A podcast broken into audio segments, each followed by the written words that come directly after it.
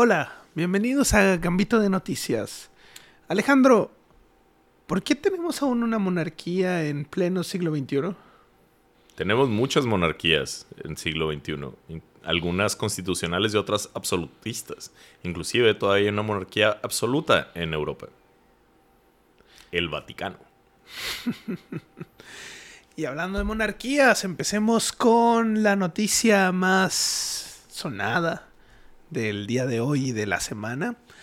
Pues resulta ser que la reina Isabela II ha fallecido a sus ¿cuántos años? ¿90? ¿94?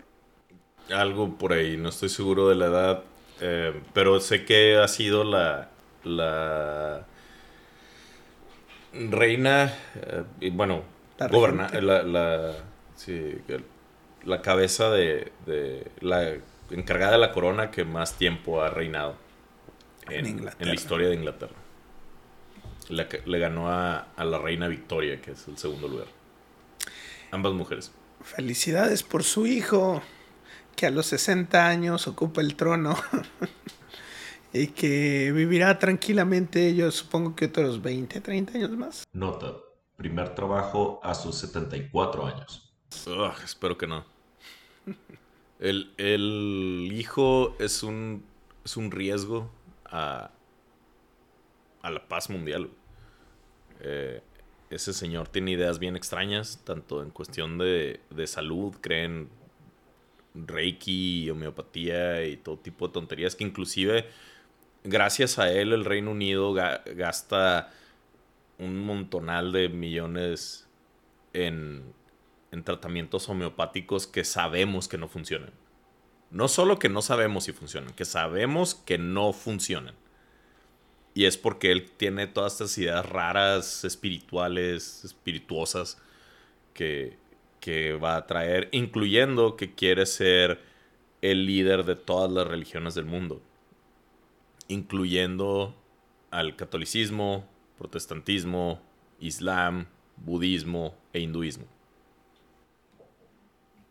y quiere estar más involucrado en el gobierno.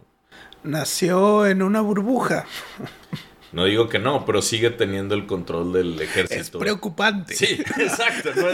Como actuamos de que ah, el, el, el rey es nomás de una figura y no hace nada. Un florero. Es, es un florero. No, el, rey tiene poder constitucional. No lo ha querido ejercer, pero no sabemos qué va a pasar si lo intenta. Y tiene mucha influencia en la política también, hay que decirlo. Sí, sí, sí. Y han tenido influencia. Y, el, muchas de las decisiones de la Segunda Guerra Mundial, hasta inclusive el no vetar a Churchill, fue gracias al rey Jorge, que es el papá de, de Elizabeth II. O sea, sí toman decisiones importantes. Y esto es la Segunda Guerra Mundial, no hace tanto. A ver qué pasa con este nuevo rey. Eh, eh, espero que, por cuestiones de salud y edad eh, abdique inmediatamente para el hijo. Ah, o, lo, abdique, ¿no? Lo, presionen para abdicar. No, no me importa si renuncia por su cuenta o porque lo obligan, pero que, lo quiten del. Que, lo quiten del asiento y, le quiten el sombrero. Si, si nos vamos a ideales, yo preferiría que la monarquía simplemente no, no pinte. Ah, se me hace que es muy difícil. En el caso, en, caso de Inglaterra, es muy difícil desenredar el, el, poder. El poder ahí. Sí. Eh, para empezar, podrían empezar por tener una constitución. Porque no sé si sabías que en Inglaterra no hay constitución escrita. Tienen, lo máximo que tuvieron fue la ley de los comunes, ¿no? Tienen la ley, la ley de los comunes y, y tienen básicamente toda su, su constitución, es, le dicen abierta y, está basada en jurisprudencia. Toda la constitución es, pues esto pasó hace 1200, entonces lo, seguimos haciendo. Lo vamos a interpretar como lo dicta la tradición. Inglaterra, esperemos, esperemos pueda resolver muchos de los problemas. Están ahorita con el tema del Brexit. Están ahorita con el tema de Irlanda y están ahorita con las transiciones Escocia, ¿no? En, Irlanda, ¿no? Están teniendo problemas con el protocolo de Irlanda. Ah, sí, también. Entonces, Irlanda y Escocia. Creí que te referías al, al, plebiscito que están pidiendo en Escocia otra vez para separarse del Reino Unido. Bueno, yo me refería a Irlanda y sus, Ah, sus están temas llenos con- de... sus temas con la Unión Europea. Y, y- y acaban de aceptar hasta, eh, también, eh, sale una reina, pero entra una primera ministra, ¿no? Después de la salida de Boris Johnson. Entró una nueva primer ministro que su objetivo es cerrar Brexit a cualquier costo y dijo que su primera promesa de campaña era eliminar todas las leyes de la Unión Europea en Gran Bretaña Derechista. en el bien. primer año. Eh, está interesante, está interesante porque por un lado eh, no, me gustan para nada sus políticas de Brexit, ni la desde ellas ni la desde Boris Johnson. Pero por otro lado, creo que Boris Johnson, sin él, eh, la guerra de Ucrania ahorita se vería muy diferente. Creo que en, en Ucrania el vato demostró gran valor y, y entereza y a, a veces necesitas a, a figuras imperfectas, pero que valientes y, y echadas para adelante para sacar problemas así de difíciles internacionalmente. Ese hombre solo tuvo un escándalo con striptease. Es un hombre, por amor de Dios. No, no, no fue ni eso, ¿no? De hecho, el escándalo fue que fue homosexual. ¿Así? Sí, ¿no te, no te Ah, acuerdas? esa no. No, el, el escándalo Según fue... yo, el, el escándalo fue por striptease, ¿no? No, no, el, el escándalo fue porque uno de sus, de los miembros de su partido, no recuerdo si estaba en la administración, creo que estaba en la administración en ese momento, en la administración de Johnson, le andaba agarrando las nalgas a los, a los vatos en, en la, en el Senado, en el Congreso ahí. Y, y dijeron, lo reportaron de abuso y lo intentaron esconder. Y Boris Johnson dijo, ah, yo no sabía que estaba haciendo eso. Y luego ya después como lo descubrieron que sí tenían mensajes y que sí sabía, dijo, bueno, sí sabía, pero pues nomás estaba agarrando las nalgas, ¿qué tan malo es eso? Y ahí es donde, ahí es donde se la peló. Todos nosotros hacemos bromance. bueno, Inglaterra tienes muchos retos por delante. Y pasando de, hablando de constituciones, en Chile re- el pueblo vota en, completamente en contra de, de la constitución, pero de forma Sí, como más del 60, ¿no? 60 a favor, más del 60 a favor del no. 60 a favor del no, ajá, contra 40, fue como 20 puntos de diferencia, veintitantos, o sea, fue treinta y tantos a... a Más sí. las abstenciones. Pero el porcentaje de votantes, votó el 80% de la población. O sea, aquí sí no es como, como los pinches sondeos mecos de AMLO.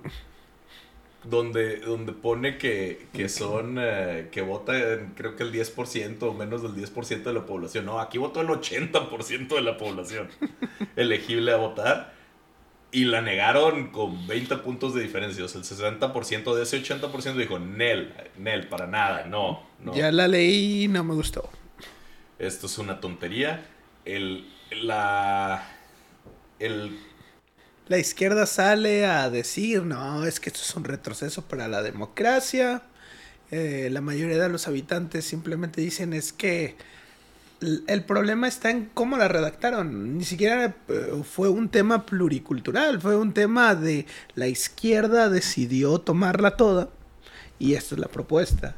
Creo que ese es el mayor problema que, que he notado referente a las críticas. Las críticas es, mm, si quieren una nueva constitución, simplemente quieren darle más apertura a otras voces.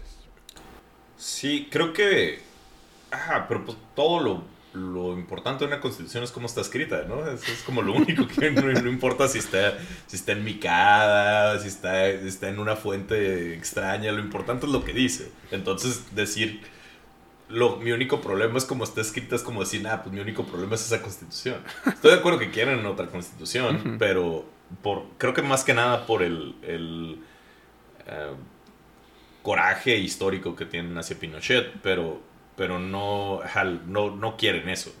No, no quieren las, las no quieren esa propuesta. no, no quieren 100 derechos, no quieren eh, la constitución más grande del mundo, no, no quieren eh, que, que el Banco Central se dedique a proteger la, Los empleos. la, la no, deja tú, la cultura culinaria de Chile.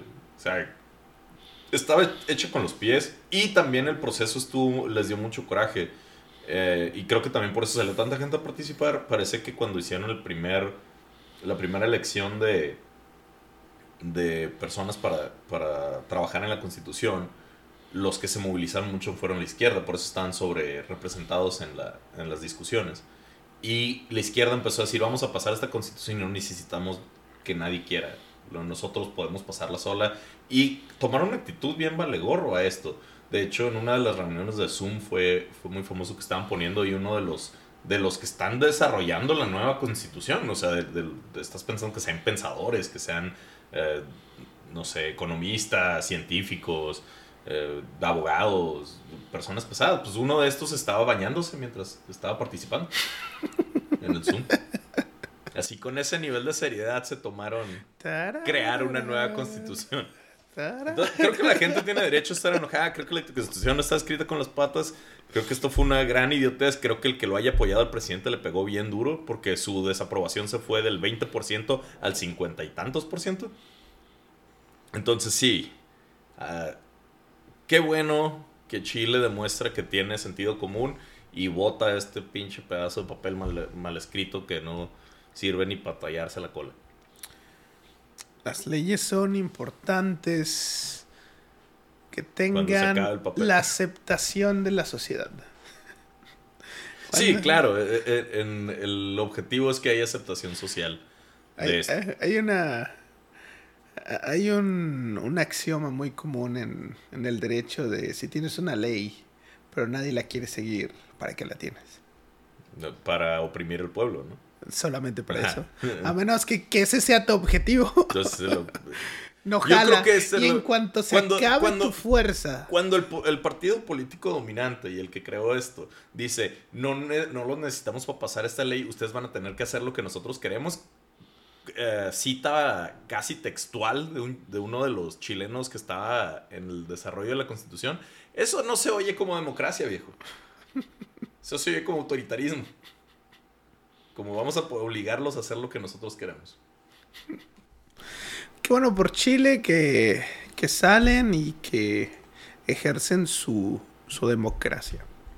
Felicidades. Felicidades Chile. Ahora solo quisiera que, tuviéramos nosotros ese... Ese nivel de compromiso. Eh, de sentido común. De, ver como, ok, quiero cambiar las cosas, quiero mejorar las cosas, pero esto parece que es, que es cambiar las cosas quemando todo y esa no es una buena forma de, de, mejorar. Tienes un problema con lo quemado. Recordemos que, recordemos que que cambiar puede ser cambiar para bien o cambiar para mal. Cambiar no es necesariamente eh, un, positivo. Puedes cambiar hacia un negativo. Y en el caso de México, desgraciadamente creo que estamos cambiando hacia un negativo con la nueva política educativa en la SEP. Y creo que un buen ejemplo de esto es la, una entrevista que se volvió muy viral de la nueva secretaria de Educación. No sé si, la, si lo ubicas. Sí, la que dijo, la que le hicieron una pregunta y dijo, no te sabría responder. Creo, así. Creo según, según mi, memoria, buscaremos poner el, el, clip. Lo que le preguntaron fue, dame un ejemplo de cómo le van a enseñar matemáticas en segundo grado bajo este nuevo sistema de fases. La pregunta fue muy específica. La señora, la señora hace un... Um, ah, mm. No sé. No, no, quiero decir, no, sé, creo que se un, algo así. Y, se ha vuelto memes, eh, se eh, la ridiculizan, hablan de tú mencionabas que, pudo haberse salido por la tangente. Pudo haberse salido por la tangente y simplemente decir, oye, me estás haciendo una pregunta específica cuando esta entrevista es un tema general. Pudo haber dado muchas Esa es una horrible respuesta, pero... El, que sales por la al menos. Nah, bueno. E, es una... Pero sí, estoy de acuerdo contigo que pudo haber intentado otras cosas, ¿no? el, el, porque sí fue una pregunta específica y es lo que y me gustó la pregunta. Ese es, es el tipo de preguntas que me gustaría que hicieran. Porque el problema está en los específicos, no en el general. En el general todos quieren, no, en el general quiero que los niños les vaya bien. Pues todo, todos quieren eso. Todos queremos O sea, sí. Derecha, izquierda, centro, todos quieren eso. Entonces, en realidad no estás diciendo nada. El del específico es donde tenemos los, los desacuerdos. Yo quiero que haya mejor educación para, para México, quiero que haya más, haya más oportunidades para todos los niños de todas las clases sociales, particularmente para los más pobres. Eh, yo, yo quiero eso, pero creo que esto no. Esto va a hacer, lo contrario. Los efectos de, esta, de este cambio van a ser lo contrario. Y creo que ella sabe eso. Creo que, ella- eh, creo que el enfoque de, de decir, eh, esta mujer es un idiota y, y es un florero, como mencionabas, que, que nomás va a hacer lo que le dicen y, y no tiene agencia, eh, es incorrecto. Yo lo que veo de esta mujer, basado un poco en saber que ha estado en política toda su vida, que ha, par- par- participó en la fundación de, de los partidos, de uno, uno de los partidos, o el partido más extrema izquierda de México, ha, ha sido grillera toda su vida y en posiciones importantes en, ¿El, par- el en. PT o cuál? Participó en, la, en, en uno de los que terminaron siendo el PT. Pero ella, si no me equivoco, ella fundó el primer pa- partido maoísta mexicano. O sea, ella decía que Stalin era muy, muy jotito y le faltaban huevos para, para dominar. O sea, no era suficiente ser un partido comunista, necesitaba un partido maoísta, o sea, lo más extremo de, lo, de los comunistas. Radical. Sí, o sea, ya no, ya no hay más radical que eso. O sea, Mao era más radical que Castro. Y, y hizo un partido maoísta mexicano. Entonces ella y estuvo involucrada en el, en el desarrollo de esto. Habíamos platicado un poco de, de- de este nuevo sistema cuando hicimos el capítulo de Marx Arriaga. Si quieren verlo, ahí ahondamos más. Pero lo que yo creo que pasó en esa entrevista, y creo que es mucho del problema de, de esta discusión, es que la mujer, creo que su primer instinto fue contestar, pero se detuvo y, y pensó, oh, si contesto, vamos a perder hasta morenistas y, y, y vatos independientes, votantes independientes. Como si digo en realidad que lo que vamos a hacer es eliminar la necesidad de enseñar matemáticas en las escuelas, esto va a asustar a la gente. Pero si digo nomás no sé, ah, pues sí van a decir que soy una pendeja y ya, y se va a pasar. Pero sí, creo que temía que pasara una situación como la de Chile, que si en realidad sacas el documento y enseñas que quieres darle iguales derechos a los perros que a los seres humanos, la gente dice, no, eso es- no yo no quiero eso, es una pendejada, eso, es eso va en contra del básico sentido común. Y si le dices a los padres de familia, a los votantes más pobres, que batallan para mandar a sus hijos a las escuelas, que batallan para, para darles desayuno, que va, cuando vayan a la escuela no les van a enseñar ni matemáticas, creo que los papás se van a escandalizar. Si les dices que el español es un lenguaje imperialista, colonizador, que no se los van a enseñar a sus hijos, creo que los papás van a decir, espérate, eso no, eso no es por lo que yo voté, eso no es lo que yo quería. No, no, no, no. Yo quería mayor, más educación, pero quería buena educación. No quería estos extraños experimentos que estás haciendo en mis hijos. Y creo que esa es la lectura que deberíamos de hacer, en- enfocarnos en realidad en, en el específico de qué es lo que están, qué es lo que quieren impartir a los mexicanos, a los niños mexicanos.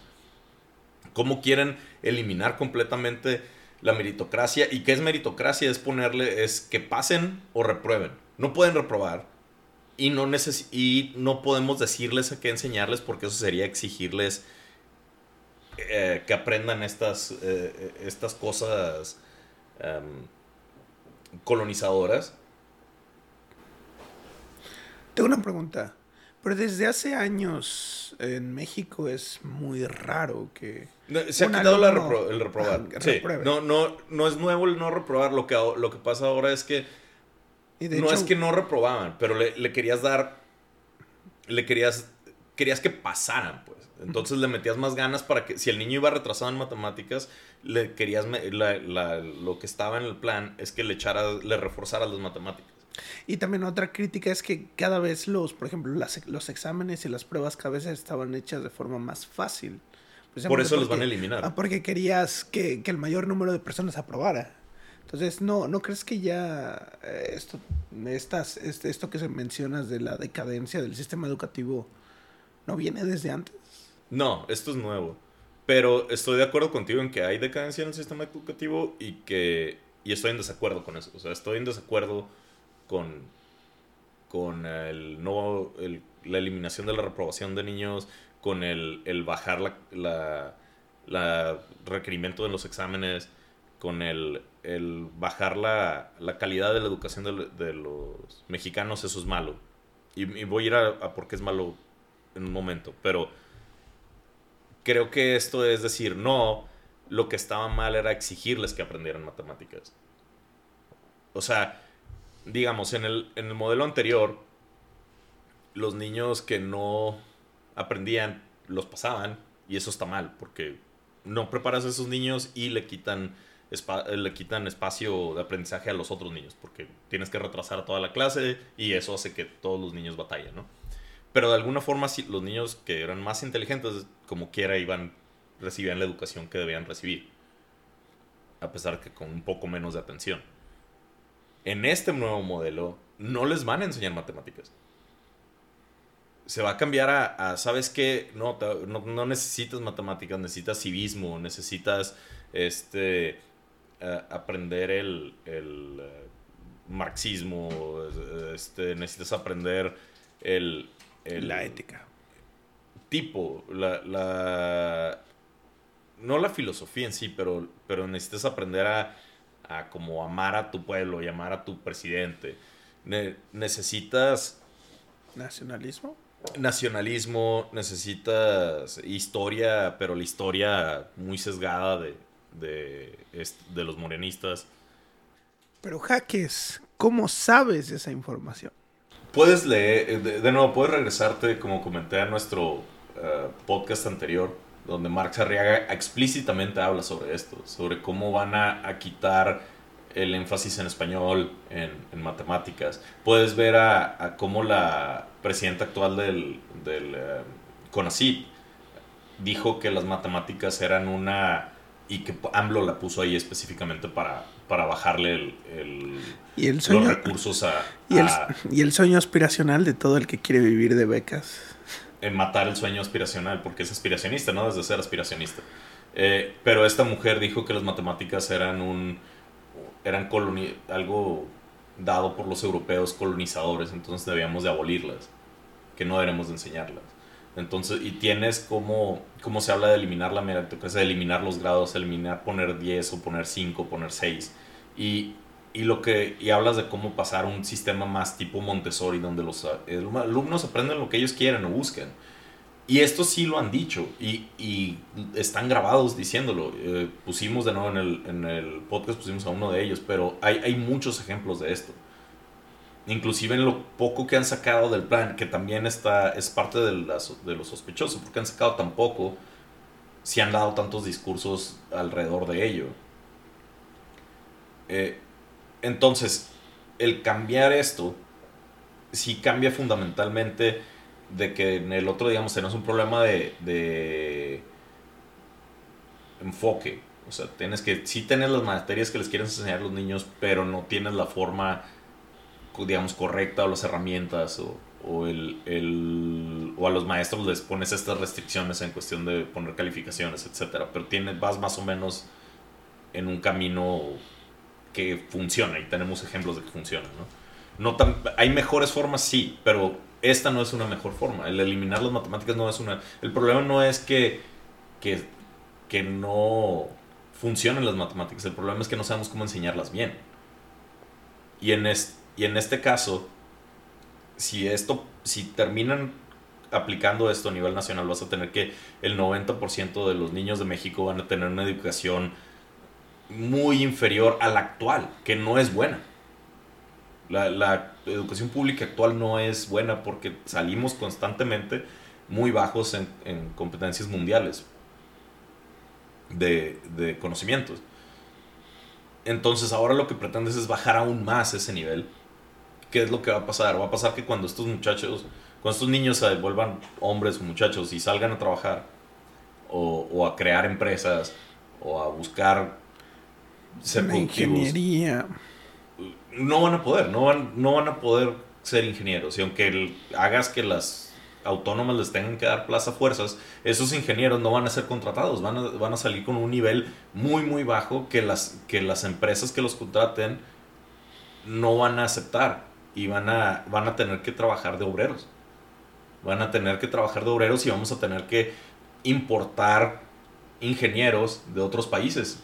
Vamos a tener a guatemaltecos importando guatemaltecos que sí estudiaron, que sí tienen buen sistema educativo o mejor sistema educativo que nosotros, a pesar de que tienen mucho menos recursos para que sean los jefes de los mexicanos, porque los mexicanos solo van a tener eh, capacidad para ser obreros. Ahorita tenemos una correlación enorme entre la capacidad intelectual de, un- de la gente de un país y su riqueza. Y lo que estamos haciendo es destrozar la capacidad intelectual de las próximas generaciones. Eh, Estamos enterrando a nuestra gente. Y. Y sin ninguna culpa de ellos. Y sin siquiera decirles. Y eh, eso es lo que se me hace escabroso de esto. No es, ah, es un idiota. No, es malvada. Es malvada porque ella sabe que. Ella cree que esto es la forma de arreglar la educación, pero ella sabe que si, lo, si dice lo que cree, no la van a apoyar. Entonces. eh, y luego. Dices, bueno, a lo mejor salen y quieren crear empresas. Pero no va a tener conocimientos de, cómo funciona. eh, cómo crear nuevos productos, cómo hacer, cómo manejar negocios, cómo, cómo hacer contabilidad. O sea, eh, estamos sacrificando generaciones con esto. Y lo están haciendo de nuevo a sabiendas de que, de que si, lo, si lo explican como ellos quieren, por algo han quitado a Marx Arriaga, porque Marx Arriaga es, es horrible, pero al menos es honesto. Él sí dice lo que quiere hacer y, y explica el, el plan. Pero si te fijas, lo han, lo han movido para afuera para poner a personas como ella, eh, como esta mujer que, que saben qué, respuestas no deben de contestar. ¿Qué puesto tiene? Secretaria de Educación. Secretaria de Es el Educación. puerto más alto en educación. La Secretaria de Educación. Entonces, tienes que. que esto es lo que va. e- Este es el plan de la 4T y, y van a tener, a menos que los detengamos en las urnas, van a tener el- lo que queda de este sexenio y el próximo para aplicarlo. Al menos. No va a ser una. No va a ser nada más una generación de mexicanos, va a ser 10 años de. de generaciones echados a la basura. O, o los morros van a tener que batallar bien, machín, para desaprender todas las tonterías que les enseñaron.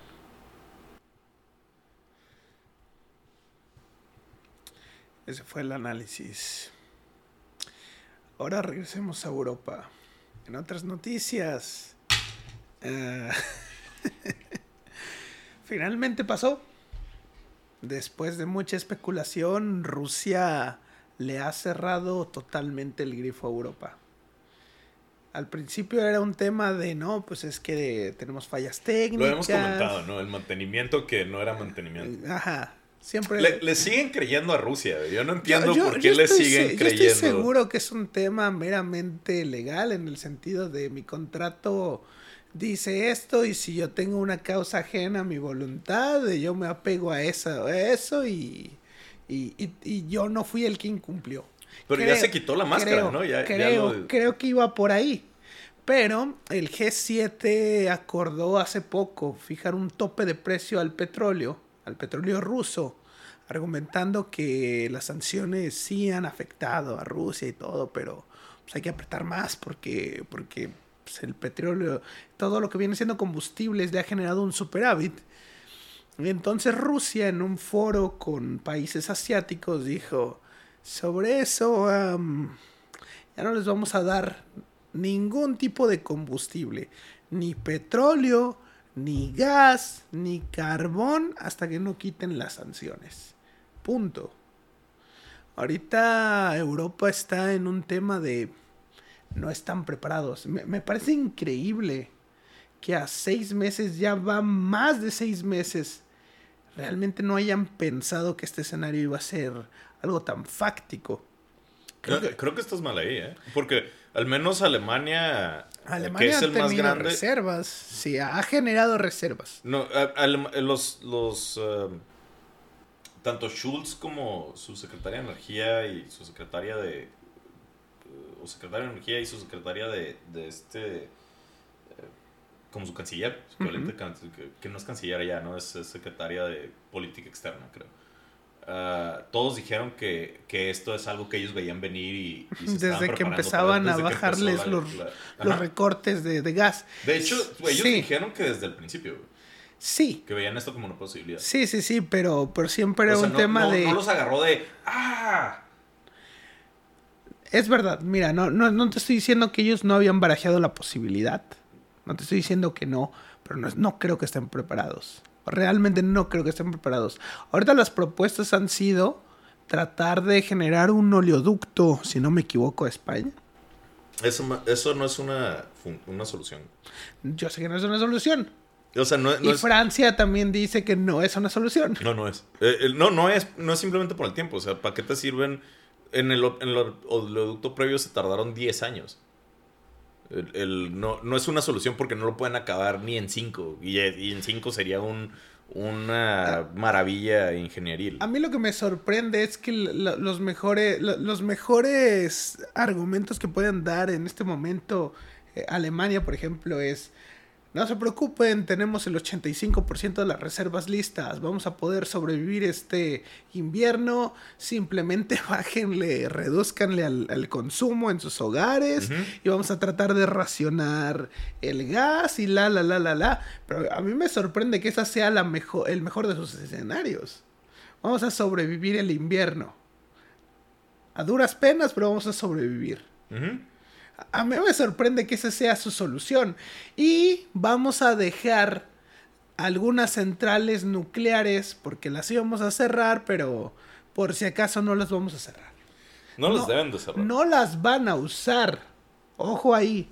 No las quieren usar. No las van a usar aún. Siguen necios con el tema de que quieren desmantelar todo el tema nuclear. Estoy de acuerdo y creo que cuando se creo que la idea es que se apriete más la situación y la gente va a estar más convencida de decir, bueno, ni modo, aceptamos la solución nuclear. Creo que esa es la tirada, pero no pero voy a voy a regresar. A mí no se me hace una mala solución.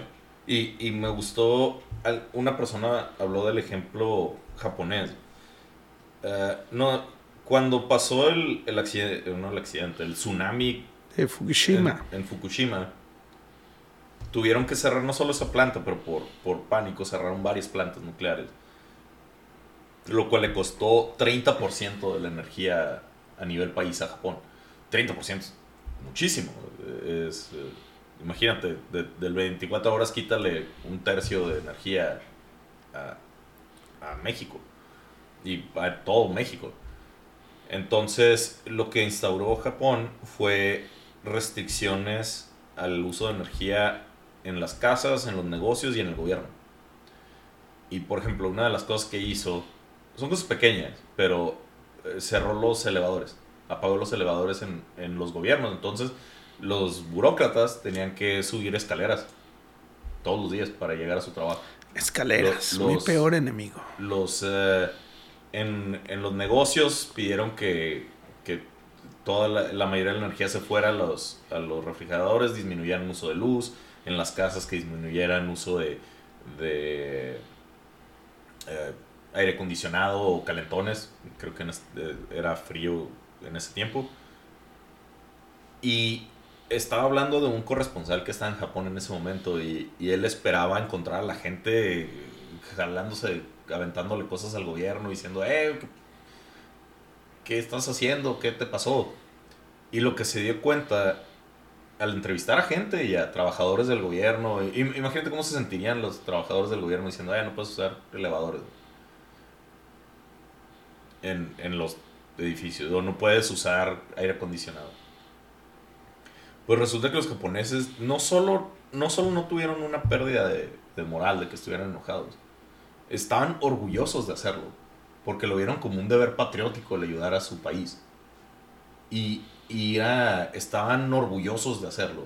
Y no solo lo, el tener esa cultura y el, y el que la gente agarre ese nivel de unión, en lugar de andar marchando por pendejadas, hace la, la fuerza que le da un país para recuperarse es canija. Cuando hablamos de cómo se recuperaron de dos bombas nucleares y un desmadre, se recuperaron por eso, porque la gente se agarró de la mano y empezaron a apoyarse. El, salieron de, este, de esta situación, volvieron a, eh, establecieron mejores políticas para, para las plantas nucleares de seguridad y ahora tienen otra vez energía y no tienen un problema por el- la crisis eh, por la crisis energética actual porque porque no tuvieron que meterle dinero a eh, policías revisando que la gente sí estuviera en realidad pagando sus, sus aires acondicionados. O sea, los beneficios que tienes de ser una sociedad eh, funcional que, que se apoya entre sí son enormes. Porque desde ahí, primera, no le bajas la energía. Segunda, no necesitas supervisarlos. Porque la gente sola va a empezar a, a- hacer este, este eh, raciocinio de, energético. Entonces, no es necesariamente... Vivimos en un mundo lleno de confort. Vivimos increíblemente mejor que, que hace cin- 20 años, que hace 30 años, que hace 50 años, que hace 100 años. Vivimos... Entonces, el, el que le pidas a la gente, y sabes que pierda algo de ese confort a cambio de salvar vidas, creo que la gente puede agarrar eso y decir, sí, sí voy con esto. Es perder ese confort y no darle dinero a, a un asesino de niños. Yo lo tomo. Yo, yo acepto ese cambio. Creo que la mayoría de la gente aceptaría ese cambio. Creo que se le tiene que vender mejor. Pero creo que sí, la mayoría de la gente... Y la secretaria, me gustó mucho las declaraciones de, de la secretaria de Relaciones Exteriores de, de Alemania, que hizo ese, hizo precisamente eh, ese discurso.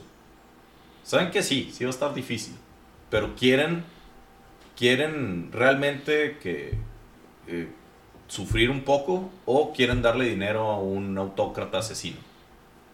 El caso de Japón, eh, no te lo discuto, realmente deja buenas enseñanzas.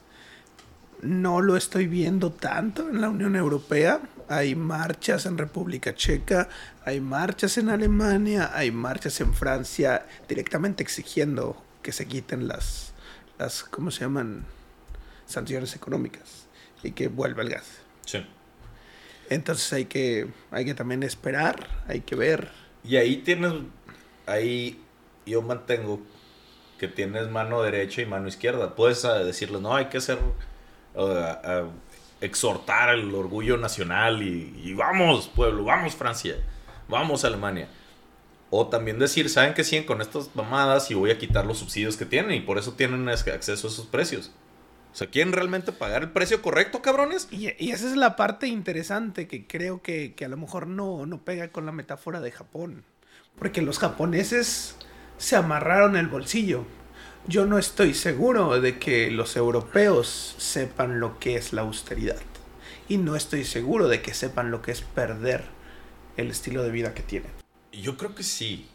Yo, yo creo que. Yo creo que eso. Creo que cuando los tiempos difíciles se encuentran a la gente, la gente usualmente reacciona bien. La mayoría de la gente. Obviamente hay quienes reaccionan mal, hay quienes siempre van a re- reaccionar mal. Pero creo que tienes que vendérselos mejor. Hemos visto Europa pasar por crisis muy fuertes y muy, muy importantes. eh, no hace tanto. O sea, Kosovo fue hace poco. El, eh, el- la crisis económica de hace poco, la crisis, es- crisis europea, eh, terrorismo, han, teni- han sido afectados también muy fuerte por muchas cosas. Creo que, que el problema mayor que tienen es la polarización y, el, y esa situación de que gente quiere gente cree que, que la, alia- la alianza con Rusia es lo correcto. Pero creo que si les explica, creo que si trabajas en contra de la desinformación rusa y les haces ver en realidad cómo es un, un pinche eh, gobierno asesino que busca su mal, Y que, y que acaba de decir que mientras, de hecho en, en esa misma Conferencia. conferencia, Rusia dijo que cualquier país que tuviera rusoparlantes, Rusia tenía el derecho de invadir, ya sea eh, económicamente o militarmente, tiene el derecho de influirlo, como influyó en Ucrania. Dile eso a tu pueblo, dile que, que Rusia está, que no se va a detener en Ucrania. Dile que está, que no solo está buscando, ya ha estado afectando a, a Estados Unidos, a Francia, a, Inglaterra, a Alemania. Ya ha hecho estas, estas cosas de Rusia. A Estados Unidos. Sí, con Trump. Ah, con las elecciones. Sí, ha influenciado, ha gastado dinero, ha, ha intentado, tiene espías en estos países. Rusia es un, es un riesgo actual y es un mal actor. Y yo creo que si la gente, creo que la mayoría de la gente se convencerá si les vendes esto bien y creo que están cambiando poco a poco, pero están cambiando el, el discurso cada vez mejor los países europeos. No significa que vayan a ganar, no significa que estas protestas no vayan a crear tanto eh, tanta Presión. inestabilidad o tanta presión que cambien cosas. También no- no significa que Rusia no vaya a encontrar otras salidas. Por ejemplo, Ru- no sé si supiste que Rusia le el exceso de gas que le vendió a China. Se lo vende China y China se lo vende a Europa. Entonces está encontrando salir. Sin embargo, esto ya significa que le- o sea, no lo vende al mismo precio. No, pero, Le- le co- o sea, pero pero, lo vende. no entiendo eso. Sigue vendiendo. No, no, no, y China se lo vende acepté más que sigue caro a vendiendo. Europa. Realmente el que más pierde es Europa. No, el que ¿Por más pierde es Rusia. El que más gana es China. Porque China se lo está comprando barato a Rusia y luego se lo está vendiendo a Europa a precio de mercado. Porque no sé por qué me ves así, güey. No, verme feo no es un argumento, güey. Necesitas No hablarlo. estoy- Yo no puedo escuchar cómo feo. piensas. güey. Bueno, verme raro, güey.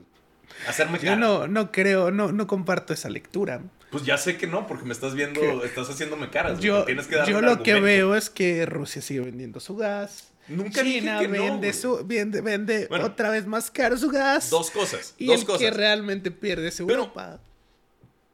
No, güey. Pierde Rusia también. No, no, ok. Rusia vende menos gas a precio más barato. No entiendo cómo eso es. Ah, sigue, siguen las cosas como normales, ¿no? Está No, dije que siguen normales. Sí, dijiste, dijiste, Dije, sigue vendiendo. ¿Sigue vendiendo su gas? No, me está vendiendo menos gas. Pues ves, me dices que sí, güey. El- el- Rusia está. Su, su economía es un hecho que está sufriendo. güey. Es un hecho. Nadie dice que no está Tú sufriendo. estás diciendo que sí, güey. Quien más sufre, estoy diciendo, es Europa. No creo, güey. Eh, va- Vamos a los números, güey. Dame los números de por cómo está sufriendo más Europa que Rusia. Pues ahorita quien tiene la crisis energética es Europa. Quien tiene una devaluación histórica de su euro es Europa. No tiene una devaluación histórica de su euro. Su euro ahorita vale lo mismo que un dólar. Sí. ¿Hace cuánto no pasaba eso? Hace, hace mucho, pero el, el- no fue por devaluación del euro, fue por, por fortalecimiento del dólar, güey. Eso no es devaluación. Digo, estoy hablando a lo mejor técnicamente, pero el, ¿Europa ahorita tiene una crisis? Sí. ¿Esa crisis es, es Está más grande que la de Rusia? No, ni Este- de pedo. Esa crisis está vinculada a la- al tema energético. Sí. Pero Rusia está sufriendo una caída de su Producto Interno Bruto de, de nivel crisis de los 20. güey. O sea, Rusia ahorita está en una gran depresión. Europa no. Europa, Europa va a crecer a pesar de los pedos energéticos. Va a tener bronca, sí, pero Europa lo va a regresar a los 2000. güey. Se hablaba que van a pegarle a los salarios no- promedios de Europa, van a regresar al nivel de los del 2003. Esos son 20 años de avance económico. Rusia va a llegar a regresar a los 1920. güey. O sea, estás hablando de 100 años de, de, de putazo, güey, 100 años de retroceso. de retroceso. güey. Digo, no estoy diciendo que tener 20 años de, de madrazo para atrás está chido. güey. No, obviamente no, están en crisis. Pero el decir, a los rusos están a toda madre es mentira también. Yo no dije que estuviera Sí a están- madre. dijiste que estaban menos peor que los, eh, que los en europeos. comparación creo Bueno, que están los rusos están peor. increíblemente peor, como 10 veces peor que los europeos. Su economía, hablando de su economía. ¿Viste que, que cuántos eh, grandes empresarios se han muerto? Han en muerto Rusia. bastantes y Sí. también funcionarios políticos. Sí. O sea, misteriosamente, hablando... misteriosamente caen de ventanas en hospitales. Misteriosamente, ¿no? Un clásico. Ah, ah, creo que una de las causas principales de muerte de, de funcionarios de, bueno, de enemigos de Putin es caer de ventanas. Es la principal causa. de muerte. Es, es casi como un... Entonces, de una nuevo, marca. vivir en un lado donde te están asesinando, el, el rey te asesina cuando él quiere y tu economía está, en el, está al carajo y no puedes invertir en otros lugares y no puedes viajar a otros lugares y em, no puedes comprar cosas y no, tu planta no puede producir porque no te dejan comprar partes para producir tus carros y no puedes comprar carros porque te prohibieron de otro lado y la- Pero están hay, más desempleo que en toda Europa junta. Pero ah, sí hay una diferencia entre Europa y, y Rusia. Rusia se estuvo moviendo mucho para buscar saltear las sanciones. no, no, Ahorita no. los eh, carros, por eh, ejemplo, los están importando de otros lados, como Irán. Los carros iraníes no son buenos, güey. ¿Cu- ¿Dónde ves un carro iraní, güey? Nunca este, no, no te estoy diciendo. es que no tienen aire acondicionado. En. Rusia, No te estoy diciendo. sabes que en Rusia hace frío, güey. Sí. Y, sabe- y sabes que en, en Irán no hace tanto. Entonces los iraníes no le ponen aire, Aire acondicionado. acondicionado. Y los rusos van a manejar, sí. Pero tienes un carro. Entonces sí, güey. Los, los, estos vatos tienen un carro. En este otro lado, nada. No más no, no pueden usar tanto gas, güey. Y dices que es lo mismo, güey. Yo creo que No, pasar de, no. de una factura. No solo eso, güey. de O una sea, factura sobregirada po- por, el precio del gas, yo creo que es muy diferente a no tener aire acondicionado en tu carro. Creo que sí hay. A, a no poder, güey. O sea, bueno, es que vete. El desempleo, güey. Ok, no tienes para trabajar. Obviamente no tienes para comprar el carro. El carro llegó hecho mierda. Y este es el carro nuevo, chingón para la gente que tiene. Si tienes una flotilla de, de carros para, para manejar, no los puedes mandar a arreglar ya. Ya no te los pueden arreglar. Entonces, hay, hay despidos masivos de gente. Hay pérdidas de, eh, millonarias dentro de las empresas. Hay, se está peleando por comida en, la- en las tiendas. Eh, No hay electrónicos. No hay eh, lavadoras, electrodomésticos. No hay para teles. No, no hay, no hay para escuelas. eh, están asesinando empresarios. Digo, Europa tiene un pedo que su gas está caro, sí. Pero creo que eso es mucho peor. No hay dinero para... Dices que se protegieron, pero protegieron a su moneda, no protegieron a su gente. La bolsa está hecha mierda. Gente perdió todo su dinero de retiro. Mucha gente, estamos hablando de, de miles de personas. Perdieron todo su- lo que habían ahorrado para su retiro. Y me estás eso no está pasando en Europa. En Europa no perdieron su retiro. En Europa no hay un gran problema de desempleo. En Europa no hay un cierre masivo de empresas. Sí, sí lo hay. De empresas sí, muchas industrias están, saca- están dejando de operar porque la energía les cuesta más de lo que Bueno, van a perdón, recibir. Perdón, me, me mal expliqué. No hay bancarrota de empresas masiva. Y No, si hay me- cerrar, desabasto. cerrar me dije que... y en Oh, Europa chingado, sí hay De- desabasto. Pero, ok. Durante meses ha habido Yo desabasto. no dije que no estuvieran cerrando temporalmente, güey. Yo dije que había, que estaban quebrando. Es lo- lo- en, en Rusia están quebrando, en este lado están cerrando temporalmente. ¿Está chido cerrar temporalmente? No. ¿Es mejor que quebrar? Sí. Desabastos no he visto de ese nivel. No he, no he visto a... a- No has visto España, entonces. no, no he visto españoles pegándose por papas, ¿no? A lo mejor sí, sí están y no los he visto, güey. Sí ha habido videos. eh, Ha habido, Sí ha habido ha habido videos de, de- españoles Europa. peleándose por... Sobre todo por, ¿Por el comida? tema de la gasolina. Ha habido, ha habido- Sobre todo durante los primeros meses. La gasolina se fue tan alto que los transportistas dijeron no. Y empezaron no, a pelearse por gasolina. Nos, ajá, nos vamos a huelga y no te podemos abastecer Ah, de hubo- absolutamente hubo, huelgas, nada. lo cual es normal. Porque En Rusia se estaban peleando en los mercados, güey, a golpes, por comida. güey. Digo, ¿es mala una huelga? Sí. ¿Es peor pelearte con una viejita por un kilo de azúcar? Creo que es peor pelearte por una viejita por un kilo de azúcar. ¿Eso fue en Rusia o en el país que está... En Moscú. ¿Cómo se llama? Moscú. Beli- ¿Belingrado? No, te quieres decir Bielorrusia. No, no, no. El, ¿Belgrado? El que, está- el que está cerca de, de Ucrania. Hay un, hay un- Bielorrusia, el que está arriba, ¿dónde está No, el gordito? hay un, hay un pueblo que, que, te- que se reconoce como ruso, pero está atrapado entre Polonia y Ucrania. Ah, ya sé cuál dices. Tú dices este.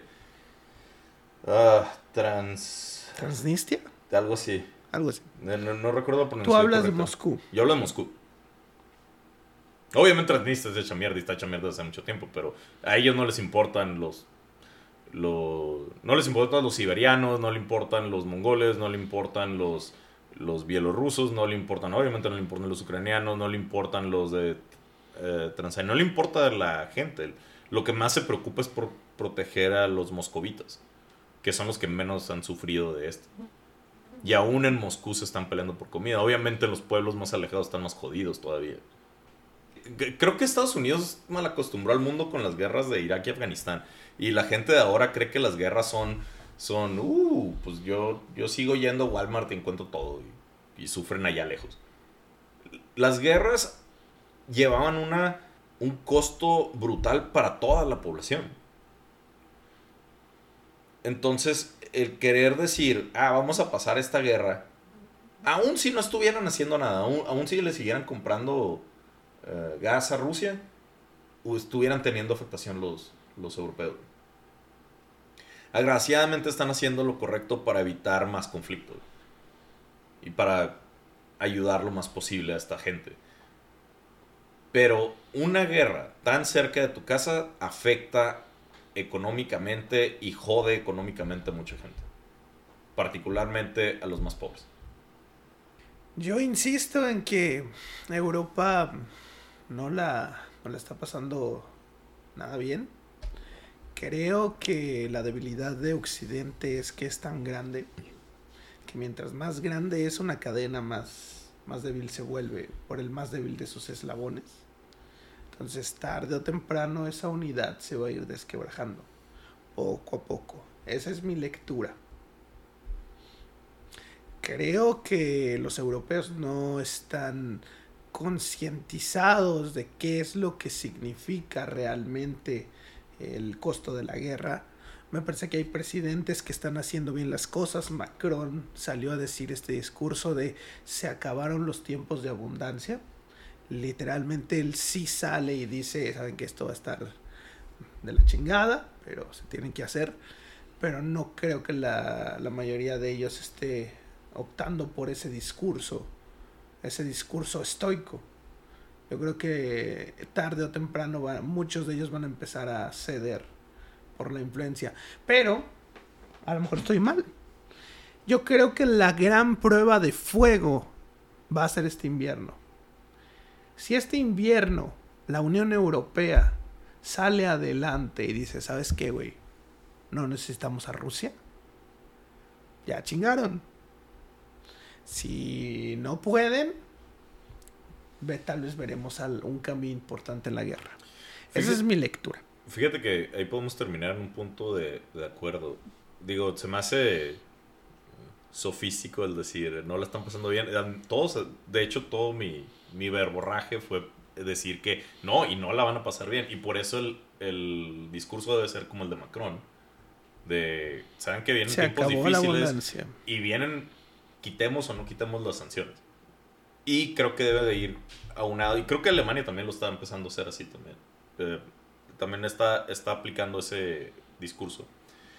Creo que, creo que es lo correcto. Creo que deben de trabajar mucho en, en limitar la desinformación rusa. Porque eso es mucho del problema. Y, y estoy también de acuerdo contigo en que este invierno es, es decisivo.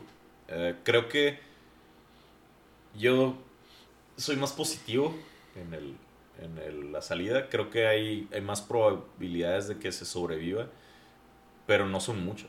Yo le estoy dando un 60% de que, de, que se de que no se quiebre Europa, pero hay un 40% es muy alto de que, de que como dices, que la, la cadena más pequeña se, se rompe.